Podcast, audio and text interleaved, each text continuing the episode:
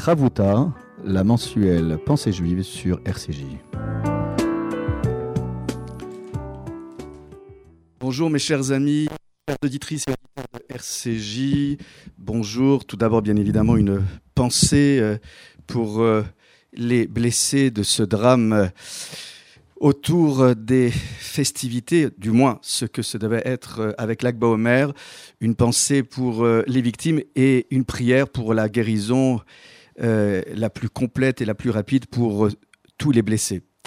Euh, et bien évidemment que euh, je m'associe euh, aux paroles qui viennent d'être prononcées par Sandrine en hommage à, toutes les victimes et je dédie donc cette étude Leilou Nishmatam pour accompagner le souvenir des personnes qui sont décédées lors de ce terrible drame qui s'est déroulé à Méron en Israël. Mes chers amis, aujourd'hui je voulais réfléchir avec vous sur la notion de gratitude.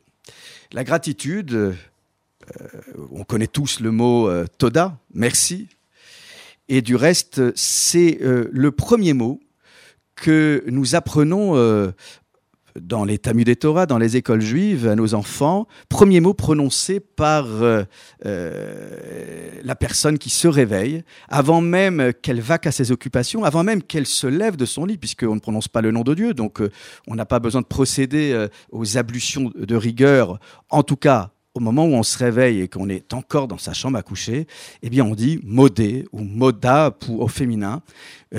Modé Ani le Fanecha, je suis reconnaissant devant toi, je te suis reconnaissant. Cette notion de hoda'a, de remerciement, de gratitude, est euh, euh, un des éléments constitutifs de l'identité juive. J'en veux pour preuve que le mot Yehudi, qui signifie juif, eh bien, provient de la racine léodot, remercier, euh, exprimer sa gratitude et sa reconnaissance. Euh, le psalmiste, le roi David, le dit lui-même dans un psaume que nous reprenons euh, le Shabbat, vendredi soir et Shabbat matin, Tov Léodot Lachem, combien il est bon de marquer sa gratitude à l'endroit de l'Éternel. Dans le Talmud, on enseigne que lorsqu'un enfant reçoit un cadeau et qui n'est pas en mesure d'exprimer, de verbaliser sa gratitude, alors ses parents doivent devant lui remercier la personne qui vient d'offrir le cadeau. Il n'y a rien de plus horrible que l'ingratitude. Nous devons au quotidien euh, nous sentir constamment redevables du Très-Haut, mais aussi des personnes desquelles nous sommes redevables, euh, des enseignants, des grands-parents, des parents. Une personne qui nous a appris une lettre, un mot, eh bien, nous devons euh, établir un lien de redevabilité, de reconnaissance. Ah, je sais, la fameuse thèse de la dette qui fait que parfois euh, on a l'impression que les personnes desquelles nous sommes, euh, pour le nous avons exprimé, non pas la gratitude, mais un geste de bienveillance. Parfois, ce n'est pas la gratitude que nous recevons en retour, mais c'est évidemment, parfois, je dis évidemment parce que l'humanité est telle que nous nous retrouvons avec avec des difficultés de relationnelles. Euh, les gens n'ont pas toujours, euh, euh, je dirais, envie d'exprimer la gratitude comme si ça serait être redevable. C'est aussi une manière d'exprimer son lien de redevabilité, dire à quelqu'un j'ai besoin de toi ou je te dois quelque chose. C'est pas toujours facile à exprimer. Eh bien, quand on est juif et qu'on prétend l'être et de surcroît lorsqu'on prétend être observant, alors il faut incarner cette gratitude au quotidien. Le premier mot que nous exprimons, c'est modé, c'est en fin de compte merci, toda. Dans la section biblique qui va être lue euh, ce Shabbat, la paracha est mort, eh bien, il y a entre autres, parmi tous les sujets évoqués, euh, une des offrandes qui s'appelle Korban Toda, mise mort les Toda. Cette euh, offrande euh, incarne la gratitude, euh, la manière avec laquelle, euh, là encore, nous allons nous, nous, installer dans ce, dans ce sentiment de gratitude, de reconnaissance. au passage, trois fois par jour, dans la prière dite debout silencieusement, il y a une birkat oda'a, il y a aussi une bénédiction de gratitude. Nous te sommes reconnaissants à tout instant du jour, lorsque nous sommes en bonne santé, lorsque nous pouvons pleine gorge, déployer, marquer euh, notre gratitude. Vous savez, il y a une bénédiction qui est extraordinaire, c'est la bénédiction inaugurale, Shechianu Vekimanu Viganu Lazmalazé, qui nous a fait vivre, qui nous a maintenus en vie et qui nous a permis d'atteindre cet instant, cet instant, c'est une victoire sur le temps, sur l'adversité. Eh bien, ce Shechianu va être prononcé par euh, le Khatan en posant ce talit, ce châle de prière qui l'inaugure, mais ce n'est qu'un prétexte, c'est encore une fois pour exprimer au nom du couple, au nom du couple, ce sentiment euh, de renouveau. Le renouveau est donc lié à la vocation de la gratitude. Je reviendrai tout, à l'heure sur un des thèmes que l'on peut retrouver euh, dans l'ouvrage de mon acolyte euh, de Chavuta, le rabbin journaux. Et on, verra là encore, juste après la pause musicale, combien dans son ouvrage, il y a aussi cette idée qui est évoqué comme un apport du judaïsme à l'humanité tout entière. Alors, euh, dans, le, Talmud, eh bien, euh, on nous dit que, euh, ou plutôt, pardon, au niveau du Midrash, on nous dit, au nom de Rabbi Pinchas, Rabbi Levi, Rabbi Yochanan, au nom de Rabbi Menachem, que à l'avenir, lorsque nous serons dans une époque de dévoilement messianique, toutes les offrandes cesseront d'exister, euh, bien évidemment dans un contexte de troisième temple. Alors aussi, il y a une controverse. À quoi ressemblera le troisième temple? Qu'est-ce qu'on pourra y faire? En tout cas, ce qui est sûr, c'est qu'il y a une offrande qui subsistera et qui restera éternelle, quels que soient les temps que nous traversons, c'est le Korban Toda.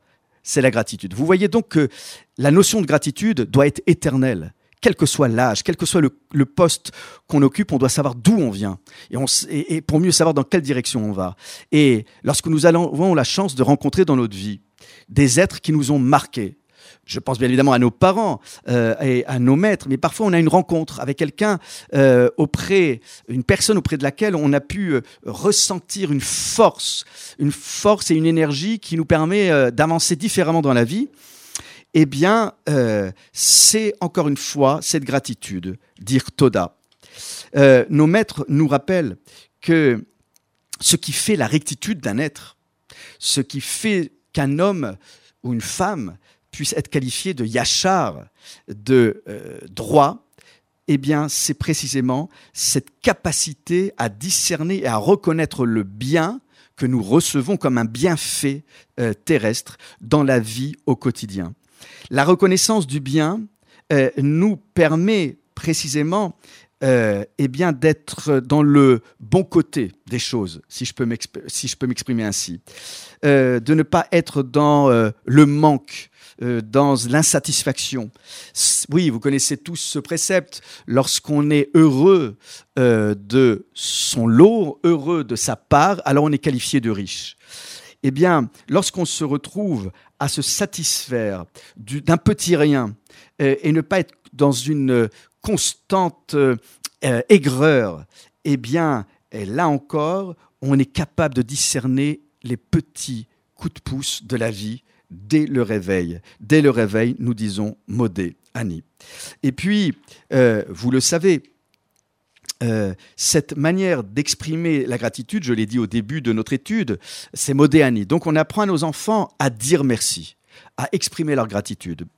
Le Rav Kook, premier grand rabbin de Palestine, euh, nous explique ainsi que Modéani, c'est le début d'une journée comme les prémices d'un dévoilement de vie qui nous permet déjà d'atteindre la joie suprême. Si on commence la journée sous le signe de la joie suprême, de ce sentiment, euh, non pas juste de redevabilité, mais de conscience de ce que nous sommes, de ce que nous allons être dans la journée, alors nous sommes précisément dans une forme d'éternité. C'est euh, pour toutes ces raisons que dire merci, Toda, eh bien, ça change la vie d'un être. Lorsque nous disons Modéani, les. Nous le disons euh, devant toi. On s'exprime devant le Créateur. Mais on dit tout de suite roi vivant et qui se maintient. C'est-à-dire qu'il y a une source vivifiante, constante et dynamique. Dire merci, c'est s'installer dans ce mouvement de dynamique, dit euh, le rabbin, à propos de ce qu'on prononce au réveil.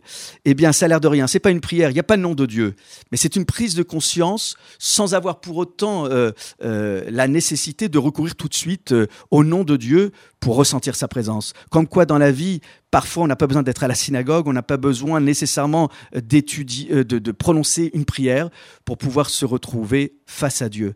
Dire merci en soi, c'est déjà rencontrer Dieu euh, dans les moindres détails d'une intimité. On se retrouve tout de suite après une pause avec ce couple Yonina qui va nous chanter précisément Modéani. Je te suis reconnaissant. À tout de suite.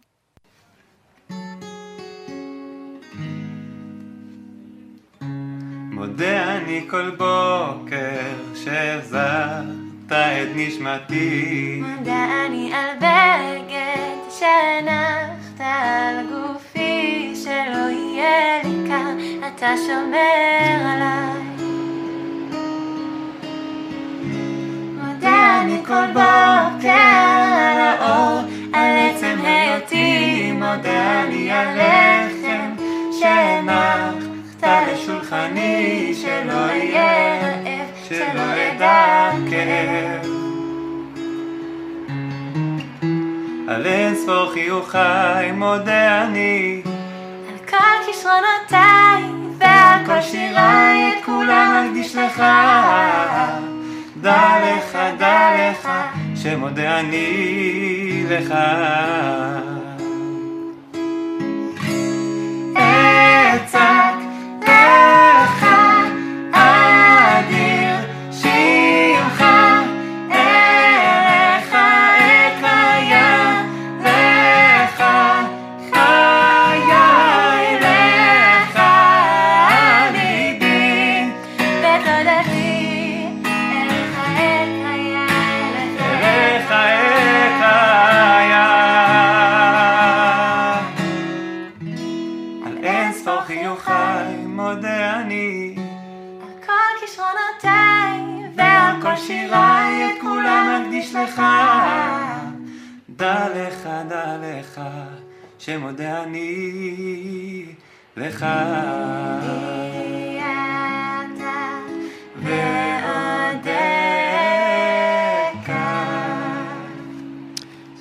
Voilà de retour après cette page rafraîchissante de Modéani, euh, cette page d'étude que je voulais inscrire sous le signe de la reconnaissance et de la gratitude, dire merci tout simplement euh, aux êtres qui nous sont chers, desquels nous nous sentons redevables, de près ou de loin.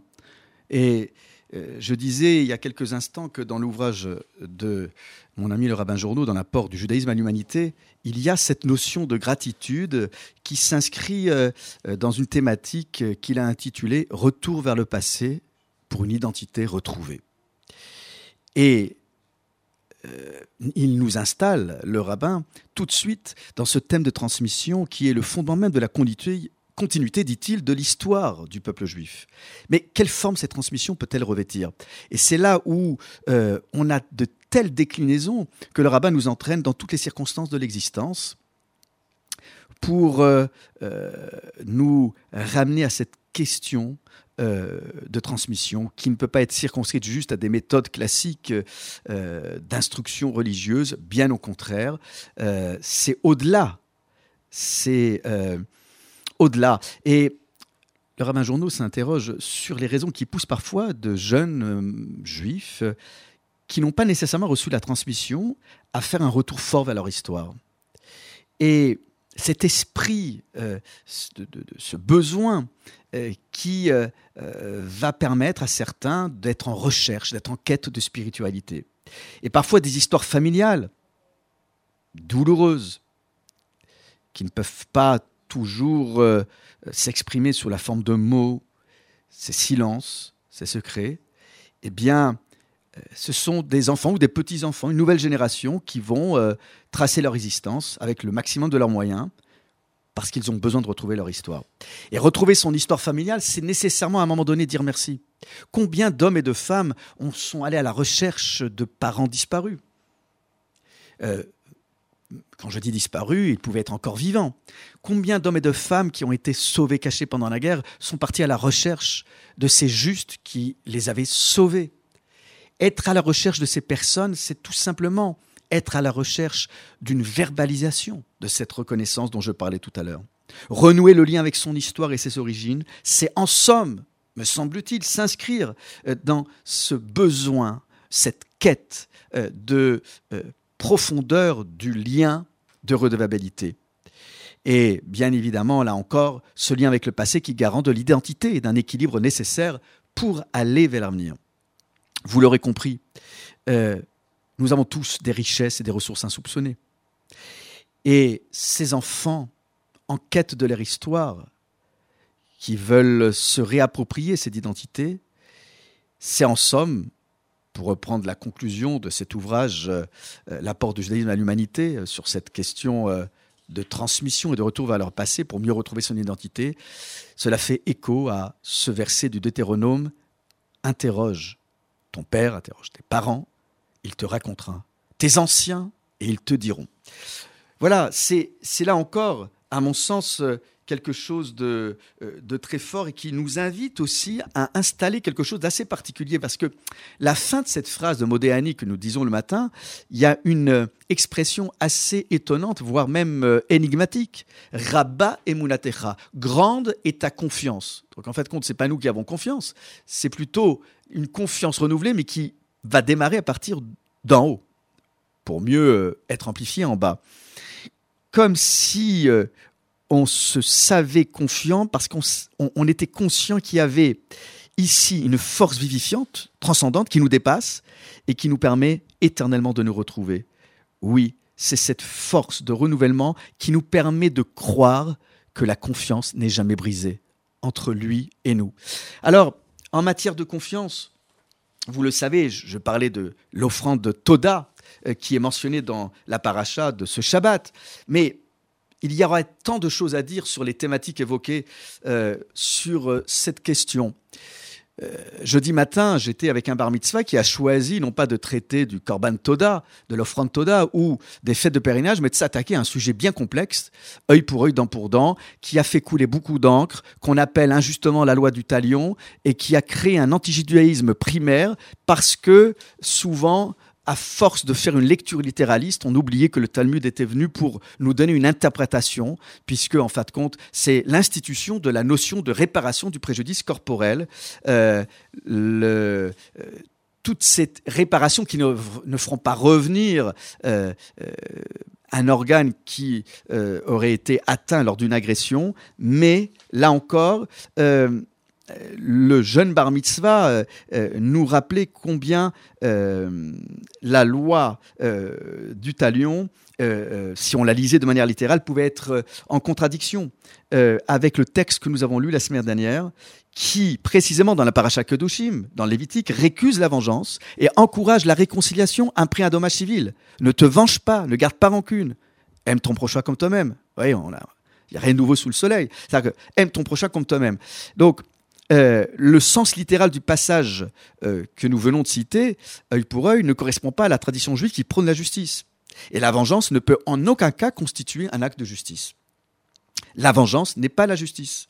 Et c'est euh, là encore mieux comprendre qu'une interprétation, j'en conviens, qui sera plus rassurante, parce qu'elle élimine toute notion de vengeance au profit d'une compensation financière.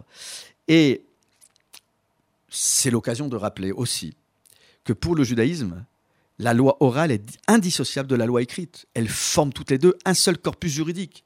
On ne peut pas nous taxer d'un judaïsme rabbinique qui se dissocierait d'un judaïsme thoraïque. C'est impossible de comprendre les préceptes bibliques sans se référer à l'exégèse de base que nous trouvons dans le Talmud. Et toute les la notion de réparation de différents dommages se trouve dans le traité euh, talmudique Baba Kama.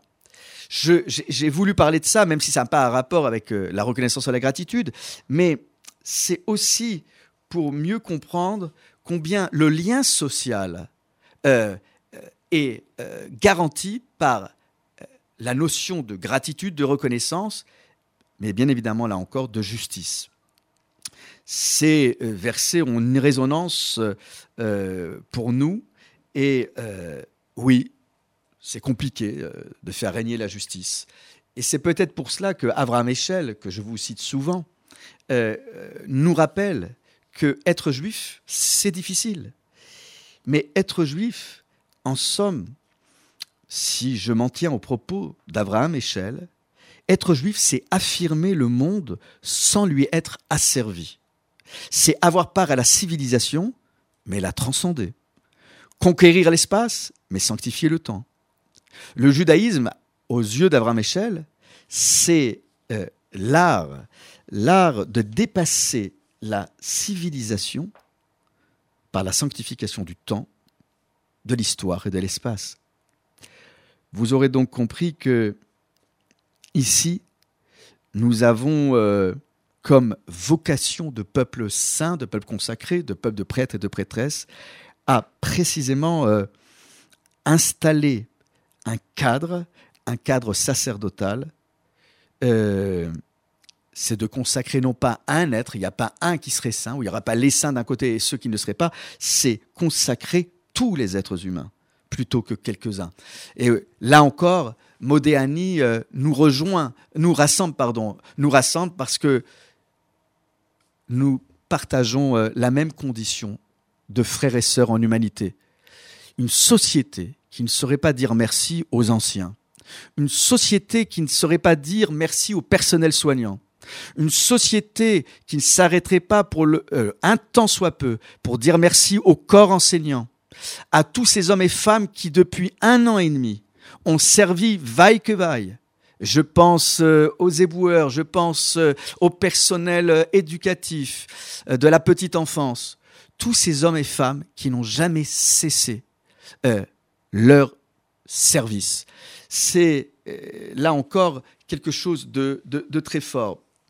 J'en veux pour preuve que lorsque nous évoquons encore une fois cette idée de Modéani, vous aurez remarqué que dans le texte, le sujet est après le verbe. Normalement, on aurait dû dire animodé, au masculin ou au féminin, animoda. Mais on a tellement peur que le ani, le moi, soit euh, trop en bonne place. Nous avons tous des égaux parfois surdimensionnés. Alors, au réveil du matin, déjà, nous prenons la peine de faire vœu d'humilité pour mieux entendre la voix d'en haut et la voix d'en bas. Je rappelle souvent au Bari Bat Mitzvah qu'on ne peut pas prétendre parler à Dieu si on n'est pas capable de parler euh, euh, aux créatures euh, de Dieu. Et là encore, ces efforts nous permettent, à travers nos gestes, à travers nos propos échangés. Je rappelle souvent aussi que lorsque nous disons dans le chemin Israël, dans le deuxième morceau, nous parlons d'écologie, parce qu'on n'a pas attendu que l'écologie politique naisse euh, pour euh, voir que dans la Torah, il y a des lois qui nous imposent le respect de l'environnement, minéral, végétal, animal. On n'est pas seul sur Terre. Quelqu'un qui n'a besoin de personne, c'est un danger pour la société. C'est quelqu'un qui se prend pour Dieu sur Terre, et alors là, on a des dérapages que nous connaissons bien dans l'histoire de l'humanité. Et c'est pour toutes ces raisons que, euh, encore une fois, se réveiller ainsi et s'installer dans ce sentiment de redabilité, eh c'est une démarche qui nous permettra euh, d'être humble d'abord, de pouvoir écouter l'autre dans sa différence et de chercher à chaque fois de quelle manière nous pouvons nous sentir redevables de la plus petite créature euh, qui se retrouve dans notre environnement proche ou lointain. C'est uniquement à cette condition que nous pourrons faire perdurer l'humanité. C'est uniquement à cette condition que nous nous retrouverons dans cette soif permanente d'éternité. Je vous invite donc à méditer euh, euh, à travers cette période du Homer qui se prolonge. Bien sûr que nous continuons à compter le Homer, mais euh, d'une certaine manière, si entre certaines communautés la période de deuil diffère, il n'en reste pas moins que nous sommes tous à égalité parce que nous continuerons à compter le Homer, donc à tendre vers le parachèvement. Euh, nous sommes le 33e jour du Homer, le lac Homer. Eh bien, je vous souhaite, malgré les événements douloureux, une bonne fête de lac Homer. Shabbat Shalom et à très vite.